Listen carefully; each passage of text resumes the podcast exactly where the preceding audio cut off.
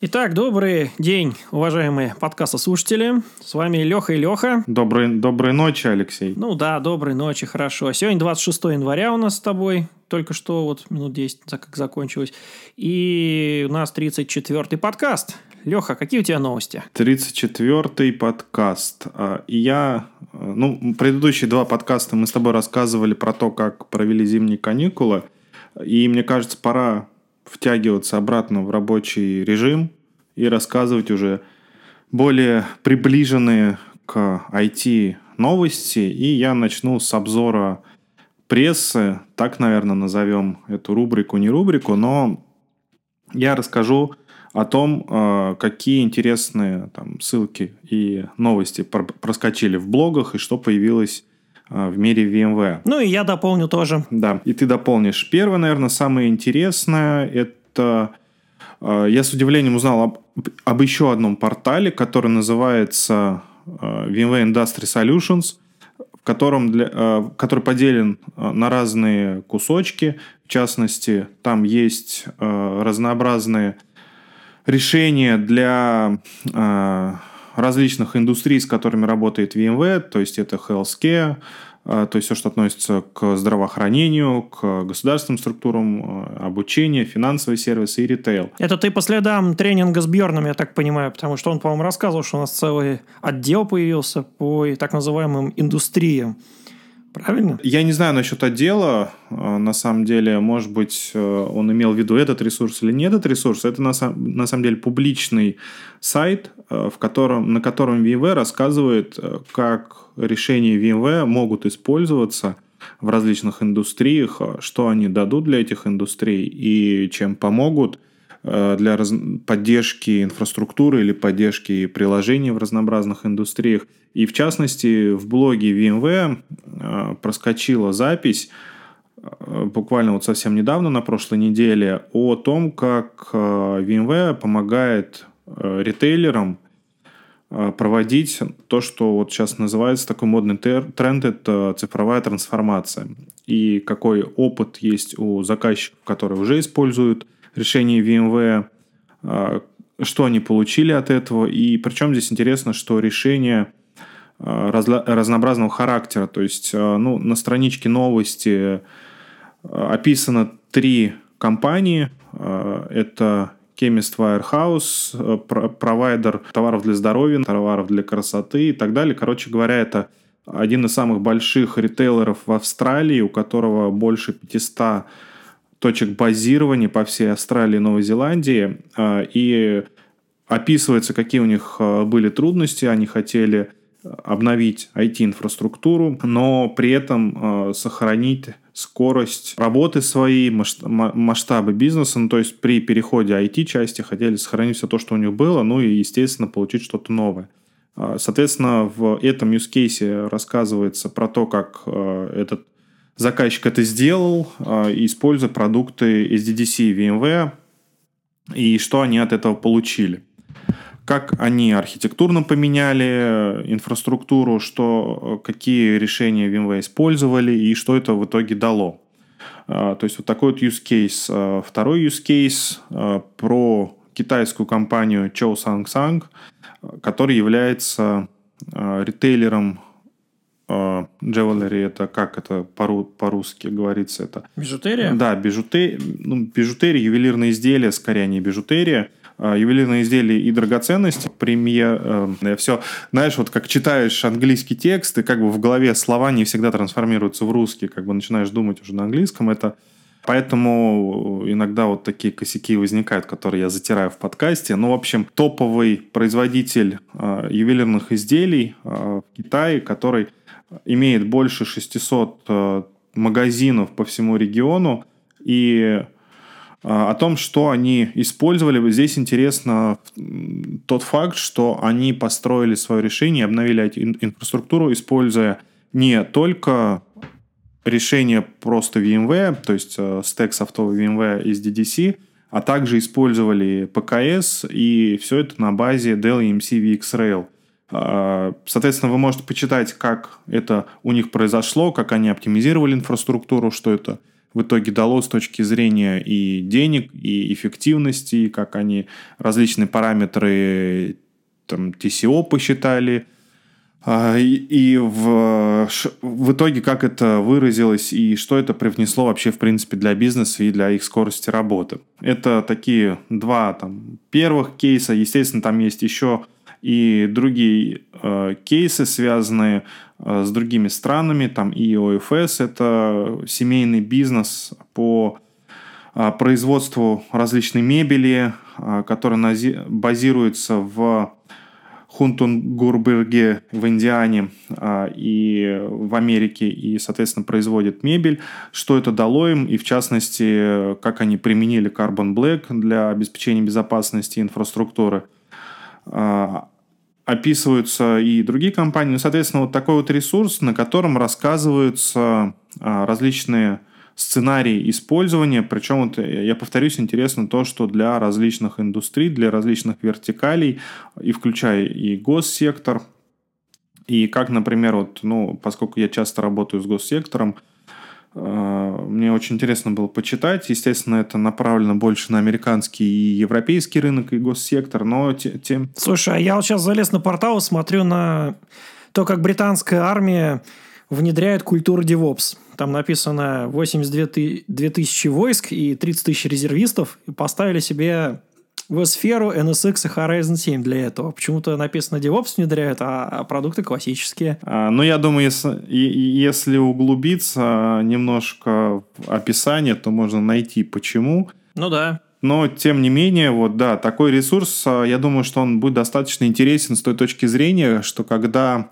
а, внутри заказчика защищается какой-то проект, очень часто а, приходят а, из заказчика инженеры, администраторы или даже руководители и говорят, а если у вас похожие кейсы, как у нас, или помогите нам с тем, чтобы найти похожую ситуацию, там, например, в здравоохранении, только в здравоохранении. Соответственно, вот этот портал, поможет это сделать и найти такую информацию. Мне кажется, он достаточно... Ну, народ, конечно, хочет больше локальные кейсы. Российские, тут таких пока нету. Ну, таких пока нету, но тем не менее, э, многие компании, э, даже российские, они смотрят и на европейский опыт, несмотря на всякие флуктуации с точки зрения политики, все-таки IT-мир это IT-мир, э, айтишники сейчас по большей части используют европейские продукты, американские продукты, да и вообще язык IT э, – это английский язык. Э, ну и этим все сказано. Соответственно, и продукты часто используются американские. Да что говорить, у нас отечественных продуктов из таких вот я, кроме Эльбруса, наверное, ничего и не знаю. Ну, что-то есть. А если брать даже все военные операционные системы, они все равно все построены на базе э, ядра Linux – а, ну и вряд ли там сильно много... Вот ты в курсе, что недавно вышел планшет, на который ставится Astra Linux? Проект Смоленск. Защищенный планшет, который там а, при минус 40 градусов работает. Вот, так что, а ты говоришь нету. Слушай, ну я был на выставке военного вооружения пару раз и видел эти мощные размером, я даже не знаю, с чем сравнить, э, огромные лэптопы, которые а, погружены в различные условия. Не-не-не, планшет, планшет. Он, слушай, ну он нормальный, с прорезиненными углами нормальные, ну, ну, относительно. Ну да, да.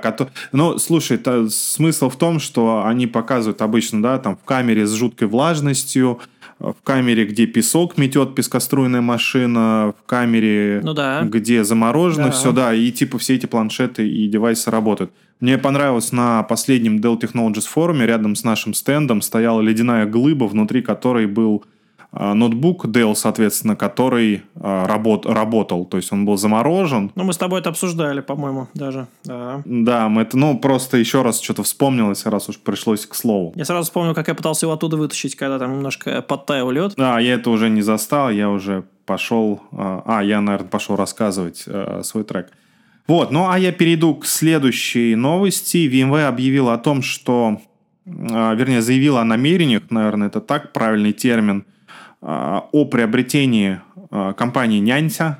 Нянься, я не знаю, как правильно произнести, очень достаточно забавно звучит на русском языке. О новости о намерениях о приобретении рассказано и на сайте самой Нянься. Там есть запись в блоге от создателей этого продукта, вернее, этой компании, которая, у которой есть некоторое количество продуктов. В основном основная направленность и цель этой компании – это аналитика, построенная с использованием искусственного интеллекта для LAN и WAN сетей и, в частности, для SD-WAN решений. А, это будет хорошим дополнением в портфолио компании VMware, а, особенно с наличием SD-WAN решений у компании VMware и VeloCloud а, для аналитики сетевой инфраструктуры. Причем я залез на сайт самой Нянси, у них кроме работы с сетевой и аналитики сетевой инфраструктуры с использованием, как я сказал, искусственного интеллекта и больших данных, то есть они собирают, мониторят инфраструктуру по-всякому – они э, добавят свой функционал, наверное, к портфолио NSX. У них есть вторая часть, это обеспечение безопасности, а не только мониторинг, причем безопасности, связанной в том числе и с Internet of Things.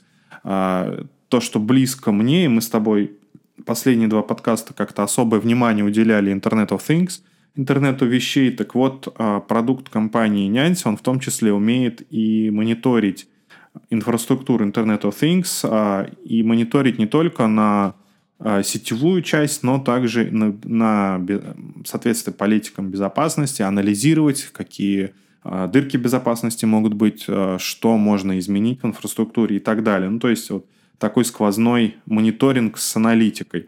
Как это вольется, если вольется в решение компании VMware, мы посмотрим – потому что, ну, как всегда, до, должен пройти некоторый срок, должно пройти одобрение Министерства финансов США и так далее, когда компании, большие компании приобретают другие компании большие тоже.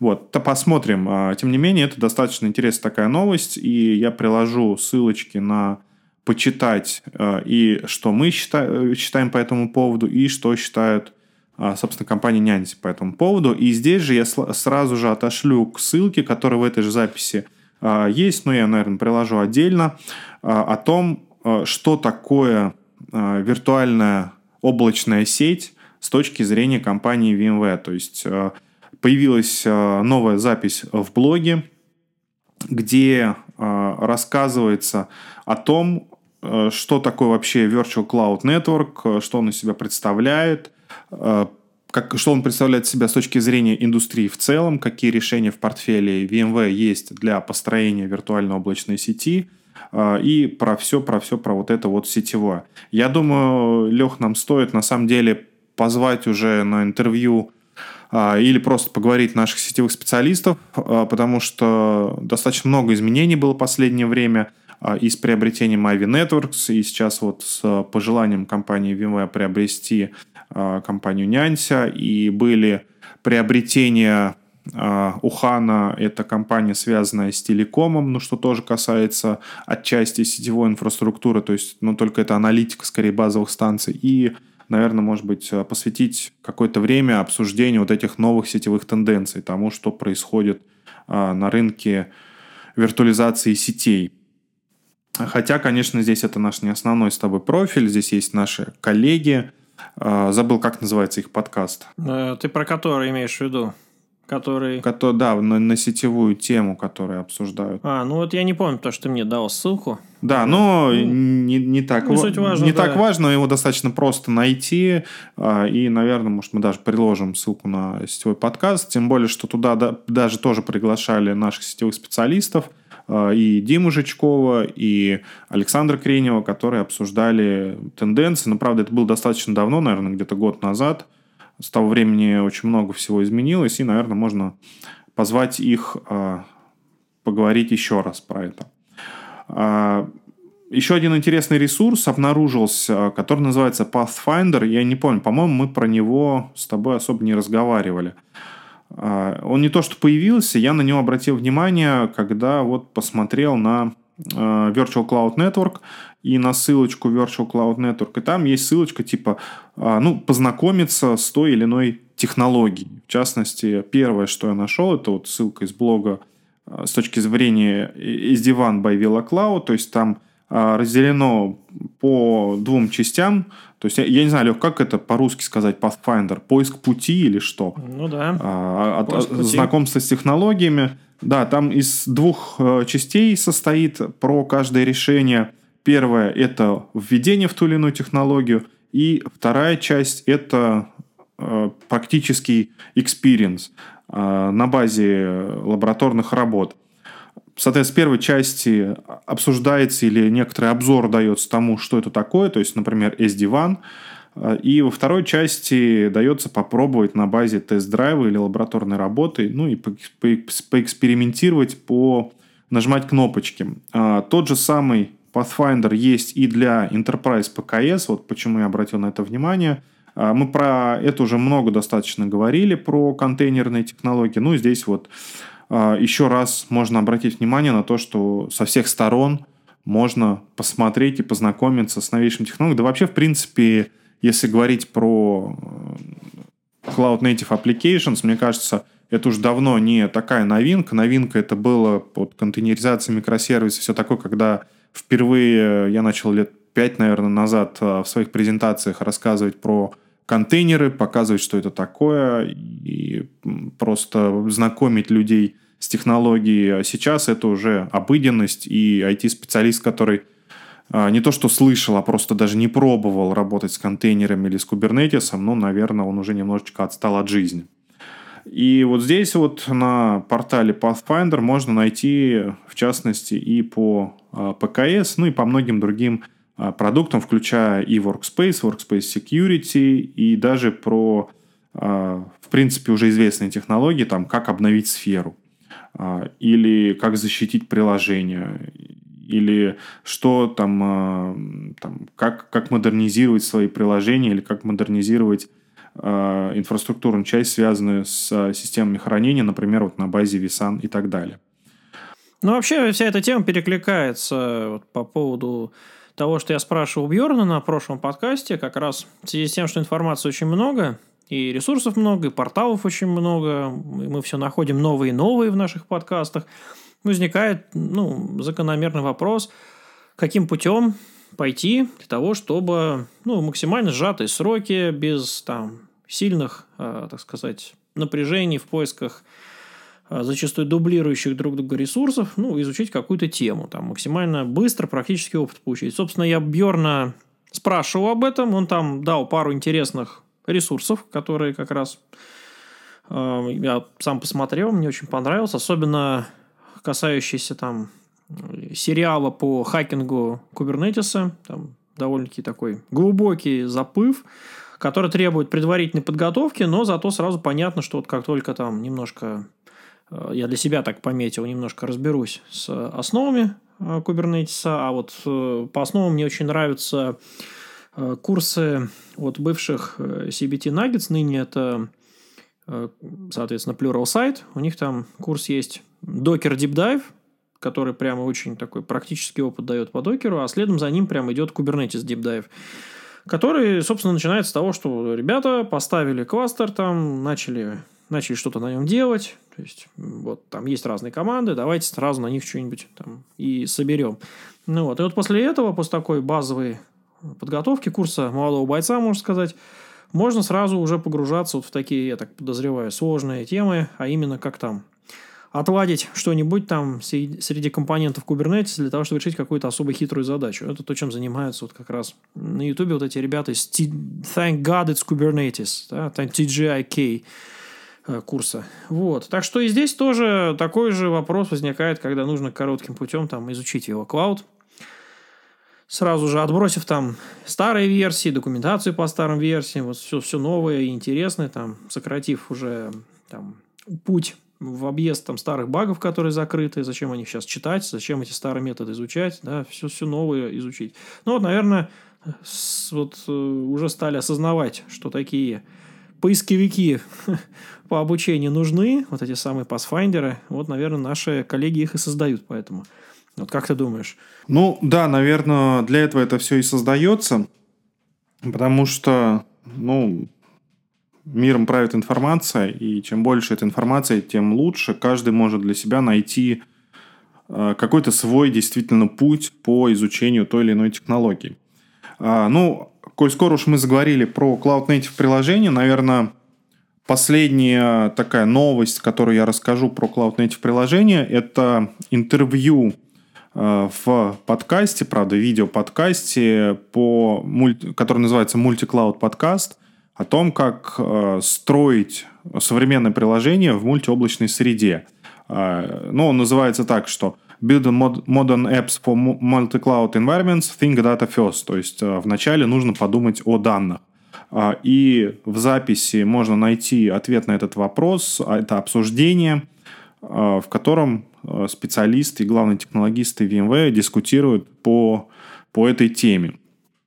Ну и в том числе затрагивают множество интересных вопросов, которые касаются не только решений в VMware, а касаются в принципе о подходах, фреймворках, э, паттернах дизайна э, современных приложений и что с, как, как вообще работают, что такое современное приложение, как они работают и в каком виде их нужно строить и использовать. Вот, э, что, что еще? А, помнишь, мы же, я же ведь э, рассказывал в своем первом подкасте, э, вернее, в своих новостях в первом подкасте этого года про основные тренды угу. будущего года и будущей пятилетки.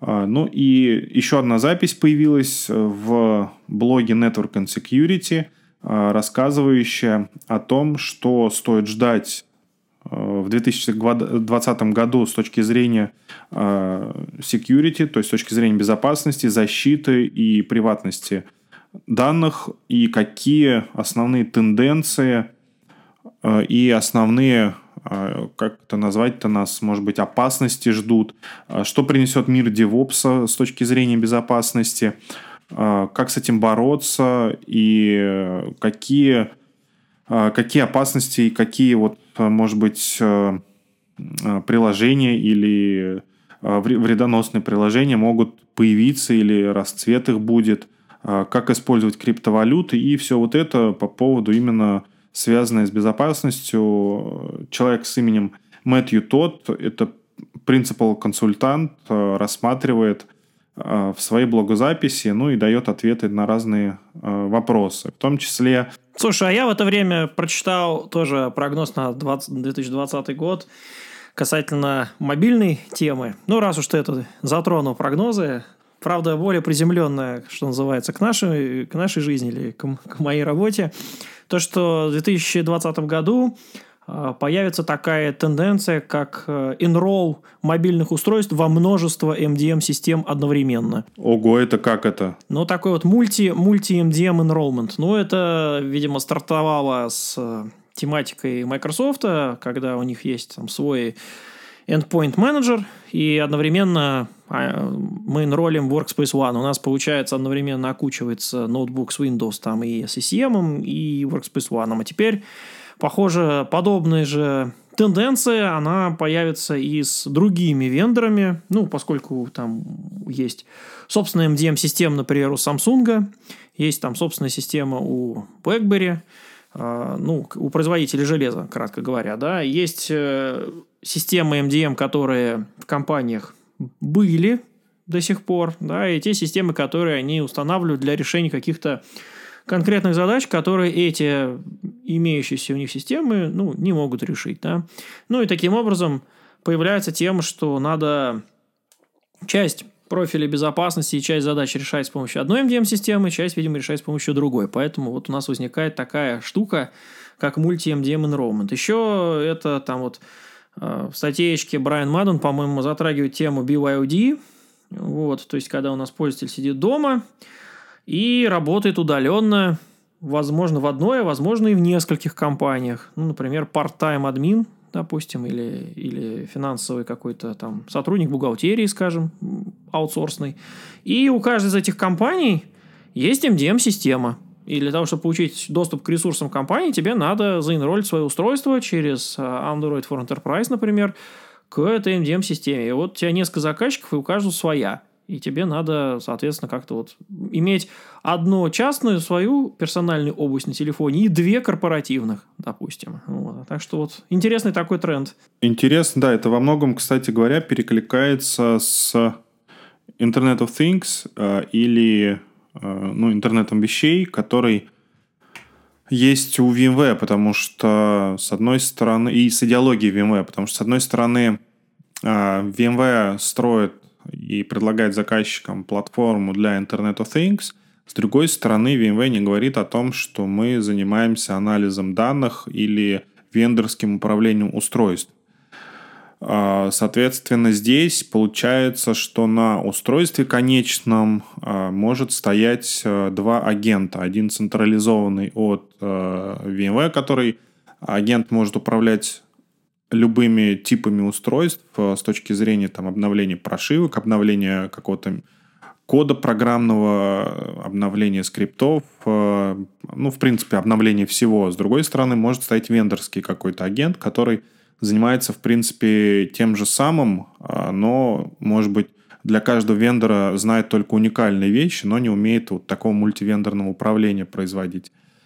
И здесь же есть, э, честно говоря, уже забыл, как называется, проект у VMware, который предлагает в рамках одного гейтвея ставить виртуализацию, ну, потому что виртуализация на ARM уже давно появилась. Э, года два, наверное, да, назад, Лех, было тех превью, а сейчас, в принципе, об этом уже можно говорить, что это работает. Когда... Год назад. Год назад это представили на Mobile World Конгрессе. Я там как раз стоял на стенде вместе с разработчиком, тем лидом вот всей этой технологии. Это было ровно как раз весной. Ну, я помню еще на, на прошлом VMworld, не на том, который был в 2019 году, а в 2018 году, ну, да. как раз сказали о том, что есть виртуализация армов. Ну, это сказали, а представили ее позже, весной. А, ну ладно, потому что VMworld прошлый был полтора года назад. Ну, хорошо, даже если год назад представили работающее решение, то, в общем, а, моя мысль к чему была, что один из проектов VMware а, направлен на то, чтобы в рамках гейтвея поставить виртуализацию а, и в качестве виртуальных машин будут виртуальные гейтвеи разных производителей работать, которые будут направлены на решение разных вендорских задач. Например, подключенных разных устройств в гейтвею. То есть такая идея тоже есть, но это, наверное, чуть более отдаленное будущее. И мысль мне это пришла в голову, когда ты вот начал рассказывать про мульти-энролмент. Uh, соответственно, вот, uh, как я сказал, здесь ситуация схожа и с Internet of Things. Ну, а я... Ну, короче, мульти все. Начали с мульти-клауд, дальше мульти-энролмент, мульти-IoT. В общем, все мульти. А я перейду, наверное, теперь к техническим новостям. У меня несколько таких более приземленных вещей, про которые есть рассказать.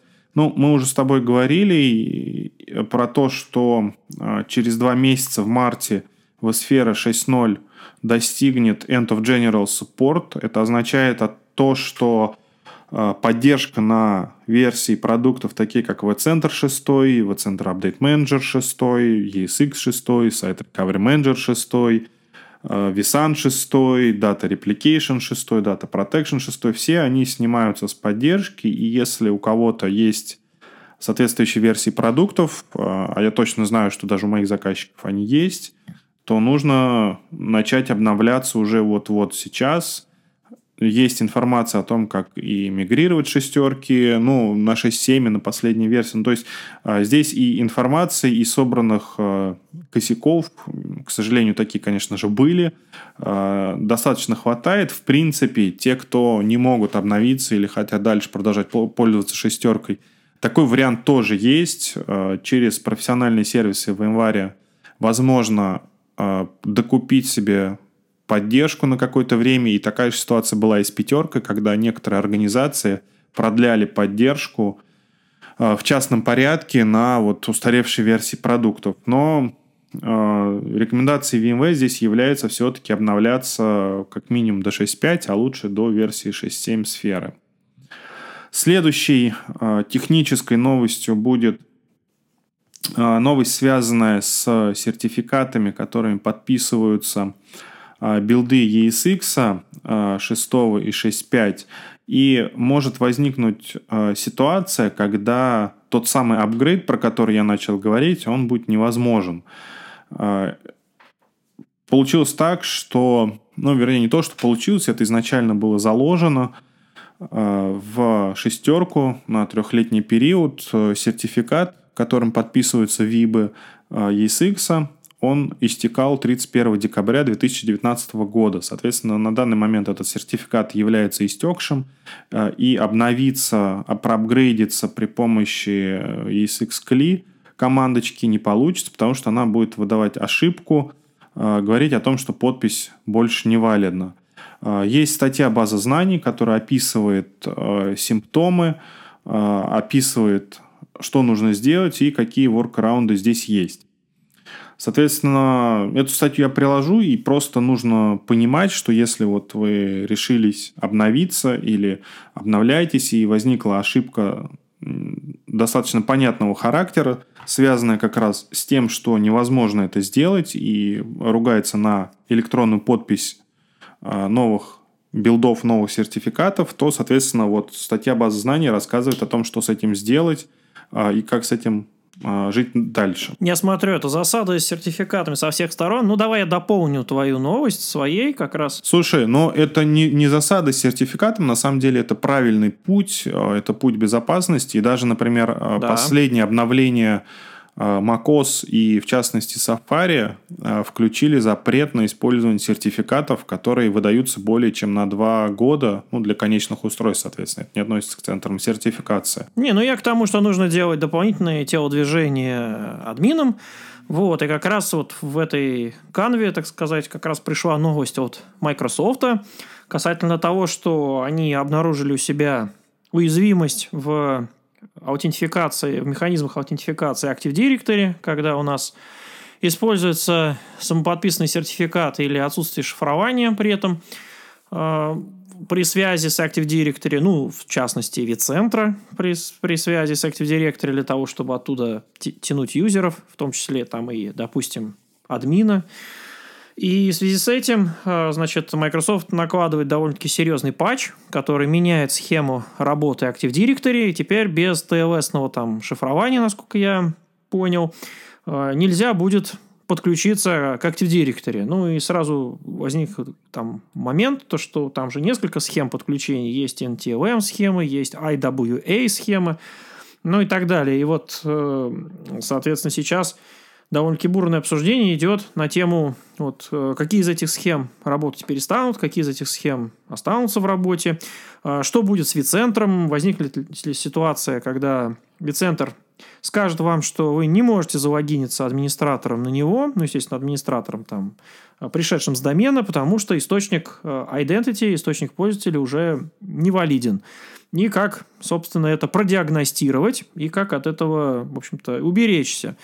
Вот, я на сей счет, поскольку Workspace ONE, ну и в частности AirWatch, является одним из компонентов, которые связываются с Active Directory, э, я написал статью в свое время, как э, подключать Active Directory к AirWatch, и в эту статью я внес дополнение, и там дополнительные ссылки, обсуждающие как раз, как э, ну, в свете, там, кстати, сферы, но, тем не менее, это общий такой случай, как продиагностировать, что домен-контроллер – слушает порты, те, которые, ну, потенциально после патча останутся, собственно, главными портами доступа, э, продиагностирует, что все окей с точки зрения там, обмена сертификатами, что трафик шифрованный, и, в общем, как сделать так, чтобы вот после патча не отвалился, в общем-то, от э, домен-контроллера, ну, тот софт в январе, который к нему был подключен, начиная от AirWatch и заканчивая сферой. Вот. Так что это тоже такой нюанс, которым тоже стоит знать при апгрейде сферы и вицентра. Достаточно важная часть IT а, и с наличием большого количества зловредов, а, уязвимостей, софт сложнее, уязвимостей больше, и последние утечки информации показывают о том, что о безопасности нужно очень серьезно э, беспокоиться и нужно ей заниматься. И сейчас, мне кажется, все IT-компании будут особые усилия прикладывать именно с точки зрения безопасности. Ну, а моя последняя э, техническая новость про новый проект VMware, который называется проект Nautilus, который разрабатывался в недрах VMware, ну, как говорят, больше двух лет. Первый, первой ласточкой, первой имплементацией этого проекта стала продукт Fusion – то есть э, это продукт, который позволяет запускать ну, на базе ядра гипервизора, который разрабатывает VMware уже 20 лет, запускать виртуальные машины на базе операционной системы macOS. Э, и выпустили техническое превью э, Fusion, который включает в себя Project Nautilus.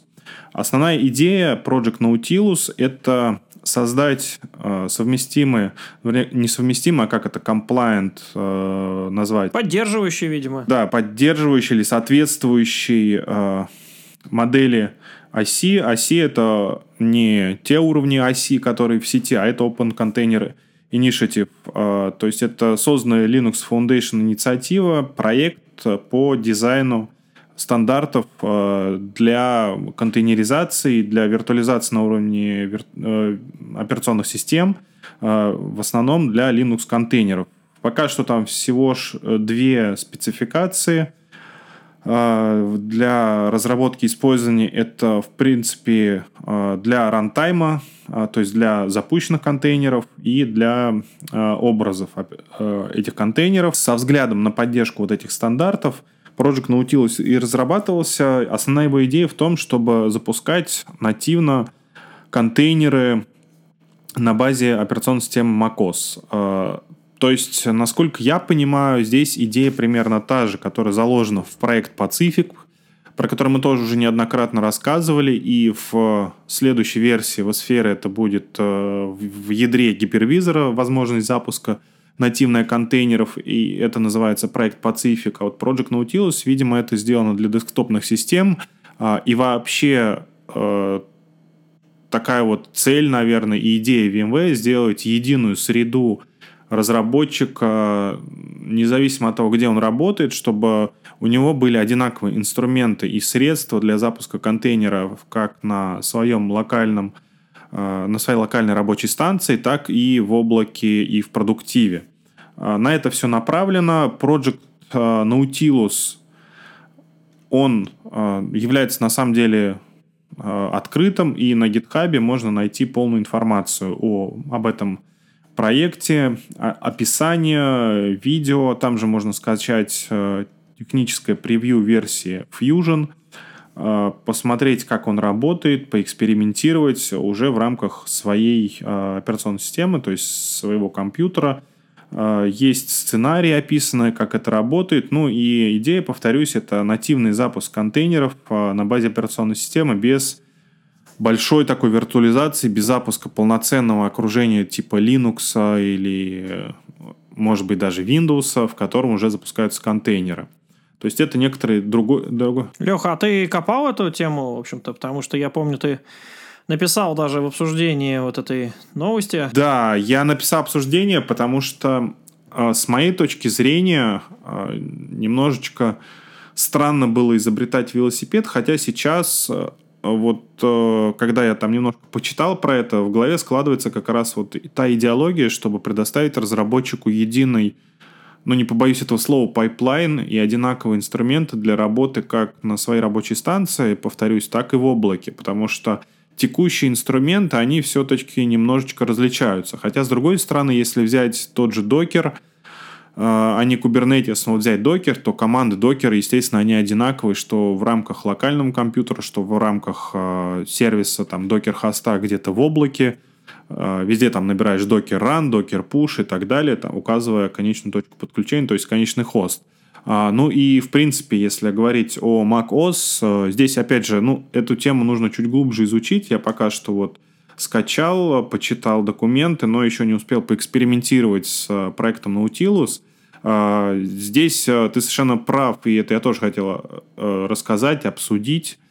В macOS есть нативный нативный движок виртуализации, который разрабатывается Apple а, и построен на Behave. А, это движок а, Behave, первые две буквы обозначают BSD Virtualization hypervisor. А я всегда называл Beehive, Beehive. Behave, Behave. Ну, слушай, здесь у нас-то, естественно... Behave это типа вести себя. Behave properly, please. В общем, это движок, который разрабатывался нативно для виртуализации на базе BSD. Э, соответственно, FreeBSD, OpenBSD, macOS, потому что... Dragonfly BSD, по-моему, там был основной двигатель. Возможно, но macOS тоже является BSD-системой. Изначально FreeBSD лег в основу macOS. Да. Э, соответственно, вот э, когда вышел Docker Desktop, Docker организация, которая производит Docker, выпустил Docker Desktop, они заменили VirtualBox, который там изначально был, Э, ну, вернее, он сейчас и остался. Сейчас есть два варианта на Mac поставить э, контейнер Docker. Это Docker Toolbox и Docker Desktop. Э, Docker Desktop – это вот новая система, а Docker Toolbox внутри него виртуальная машина под VirtualBox, внутри которой запускается виртуальный Linux, и внутри уже запускаются контейнеры. Ну, а если говорить о Docker Desktop, то запускается на базе вот этого Behave или XHYVE, я уже забыл, как это расшифровывается. X-Hive. X, X-Hive, наверное, да. Ну, короче говоря, там запускается мини-ядро Linux через нативную виртуализацию HyperKit, э, которую разрабатывает Apple соответственно, который использует в свою очередь вот эти вот движки, ну, такая матрешка получается. Вот, э, запускается тоже там э, какой-то generic Linux kernel, причем его все контейнеры видят э, именно как какое-то непонятное ядро, потому что я столкнулся с тем, что когда я запускал под ним контейнеры, оказалось, что чтобы поставить некоторые библиотеки или обновить систему, или поставить, например, заголовки от ядра операционной системы, мне там пересобрать одну библиотеку понадобилось, это сделать не так просто, потому что версия вот этого ядра, ну то, что тот он идентификатор системы выдает, она не соответствует э, какому-то определенному Linux, там, грубо говоря, Ubuntu, CentOS или еще чему-то, она какая-то вот такая абстрактная. И поэтому найти как собрать библиотеки у меня там с первого раза не получилось именно из-за того, что там вот такая не, некоторый вот универсальный такой абстрактный абстрактный Linux запускается, внутри которого уже запускаются контейнеры. Вот, ну то есть... Так а плюс в чем? Он типа быстрее? Потому что я, когда изучал, ну, изучаю, собственно, докерную тему, я просто поставил VirtualBox, под ним поднял CentOS седьмой версии и поставил там это Human Install, докер сделал. И после этого получил. Но, понимаешь, э, VirtualBox все-таки э, разрабатывается для нескольких систем, и, соответственно, разработчик, который делает э, VirtualBox, это же Oracle делает, правильно? Ну, да, они курируют эту разработку, да. Кури... Они же купили, да, VirtualBox?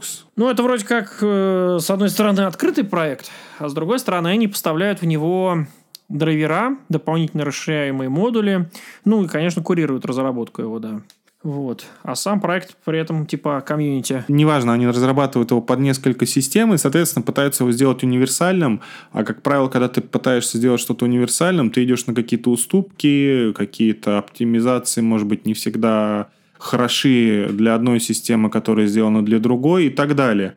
Тогда как э, вот движок, естественно, который разрабатывается Apple, Hypervisor Framework, он нативный для macOS, и, естественно, он будет работать быстрее и лучше. Но и с точки зрения э, вот этого движка, э, по ощущениям, немножко меньше ему ресурсов нужно. Я не зарывался вглубь, как оно внутри устроено с точки зрения низкоуровневой системы. А, я только как пользователь. В принципе, Docker э, Desktop работает поприятнее, что ли. Я не знаю, чем это выражается, но более комфортно с ним работать. И такое ощущение, что он меньше грузит систему. Батарейки у Mac, по крайней мере, хватает на дольше. Понятно. То есть, э, вполне можно спокойно, летя в самолете, без розетки, э, чего-то там экспериментировать и делать. И хватает на перелеты там до нескольких часов э, спокойным. Хорошо, что в самолетах есть розетки сейчас. Ну, не во всех, это, это только в трансатлантике есть, а в перелетах э, на пару-тройку часов, там, ну, на 4, даже на 5 часов розетка что-то я давно уже не видел.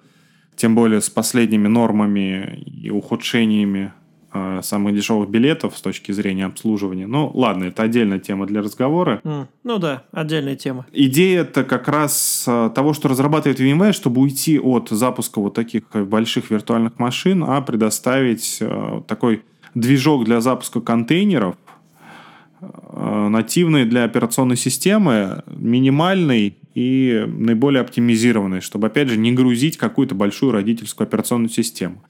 Естественно, здесь будут вопросы с тем, как вот я как сказал, кем она внутри этой системы будет представляться, потому что ну, для рядового пользователя, который хочет просто запустить условный Nginx и на нем какую-нибудь страничку, это будет все равно. Ну а когда требуется какая-то разработка, связанная с операционной системой, это может играть достаточно большую роль. Ну и здесь стоит только вот э, приложить ссылку, а дальше, ну, в, след... в одном из следующих подкастов, я думаю, как мы поэкспериментируем, я поделюсь своими впечатлениями о том, что такое Project Nautilus и как он работает. Но, Лех, не буду больше задерживать тебя. У меня с новостями все. Получилось достаточно объемно. Мы тут и подискутировали. Давай расскажи что-нибудь. Слушай, ну я дополнял. И дополню твою новость про тех превью Fusion тем, что стал доступен тех превью VMware Workstation. Правда, туда Nautilus не дотащили, но зато туда дотащили другую тему, э, которая, в общем-то, позволяет Workstation, ну, в данном случае подразумевается конкретно Workstation for Windows, поскольку есть еще Workstation для Linux, как известно.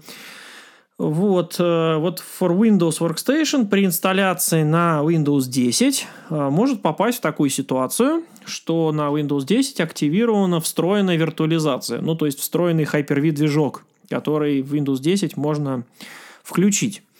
И поскольку Hyper-V и Workstation используют одни и те же, в общем, регистры процессора или одной, одни и те же типы обращений, то, в общем-то, возникает у них конфликт в связи с чем Workstation отказывается работать. И вот как раз в новой этих превью добавили механизм, который использует некие там майкрософтские библиотеки, Hypervisor API, так называемый, э, который позволяет Workstation цепляться, я так понимаю, к вызовам Hyper-V, которые в Windows нативные, и работать через них, ну и, в общем-то, работать по факту. То есть совместно с, с Hyper-V одновременно. Это вот главная фишка превью у Workstation. Вот, тема, наверное, интересная. Я, правда, вот мы стали с тобой обсуждать, я являюсь, ну, не то что поклонником, просто активным пользователем VirtualBox всех мастей, поскольку а, преподаю в ВУЗе, и когда студентам, там, со студентом начинаешь разбирать что-то там требующее быстренько понять какие-то виртуальные машины, то предпочтение у меня всегда в академическом секторе к open продуктам. И VirtualBox один из таких как раз популярных, удобных, открытых проектов.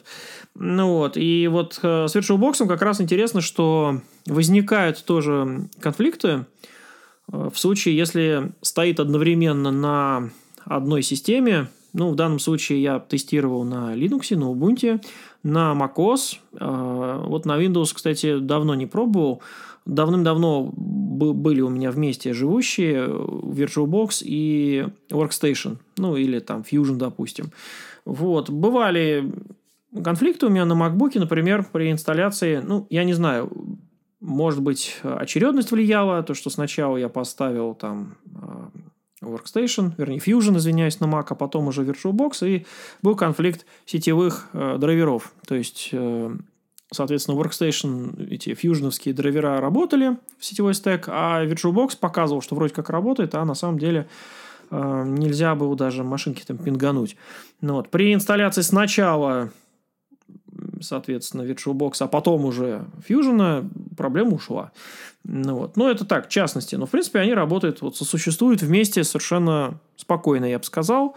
А, почему у меня, в принципе, такая связка постоянно была? Потому что до недавних пор, до выхода VirtualBox 6, а, нельзя было под VirtualBox запускать вложенную виртуализацию. Ну и, соответственно, для ряд задач, например, если со студентами разбираешь вообще, в принципе, как работает виртуализация, виртуальные кластеры, соответственно, разбираешь, как гипервизоры всякие там работают и ставятся, ну, то нужно их ставить во вложенной виртуальной среде.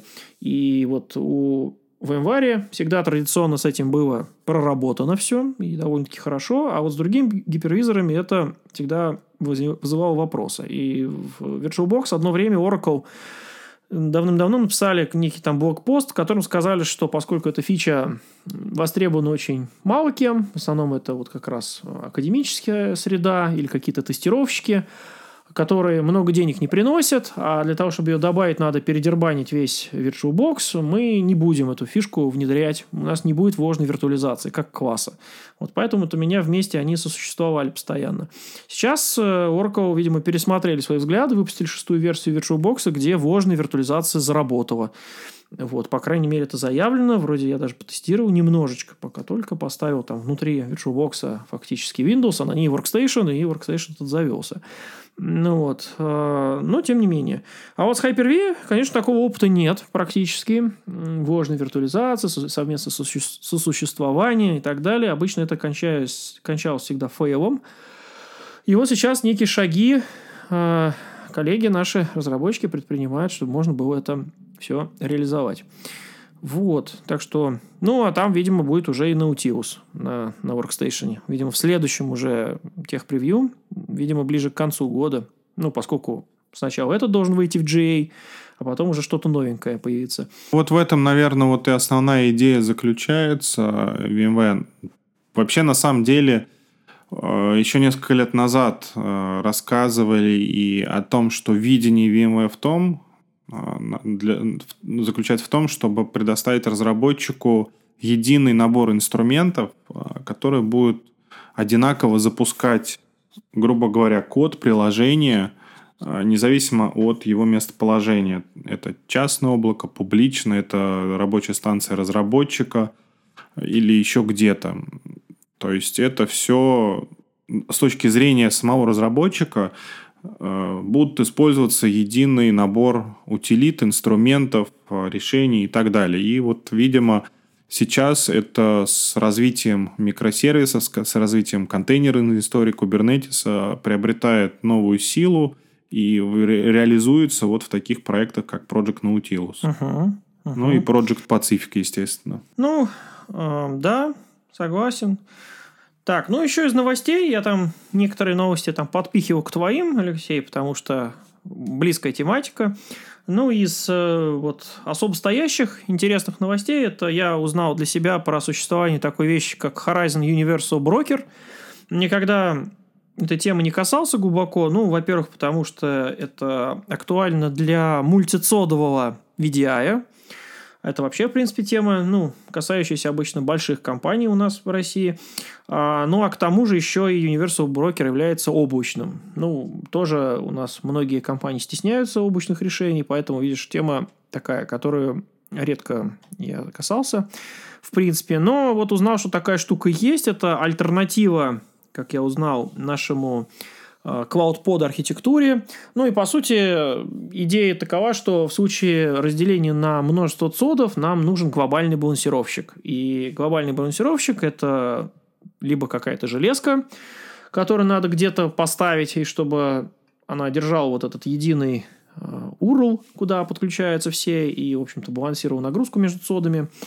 И, соответственно, за этой железкой надо следить, чтобы она не упала, и ее тоже дублировать как-то.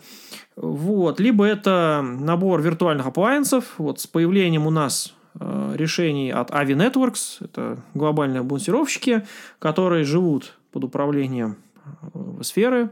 И в том числе тоже, конечно, надо их где-то на каком-то сервере разместить, тоже, чтобы они держали вот этот единый URL.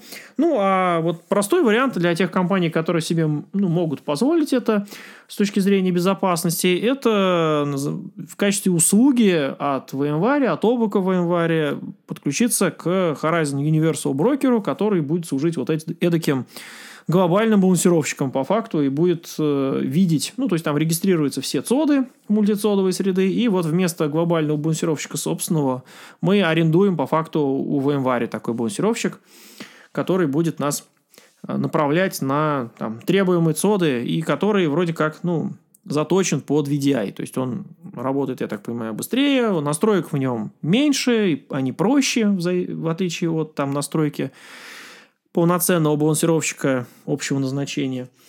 Вот, так что это вот такая отдельно стоящая тема. Ну и еще одна тоже отдельно стоящая тема вокруг VDI. Вот новостей про VDI что-то нынче больше.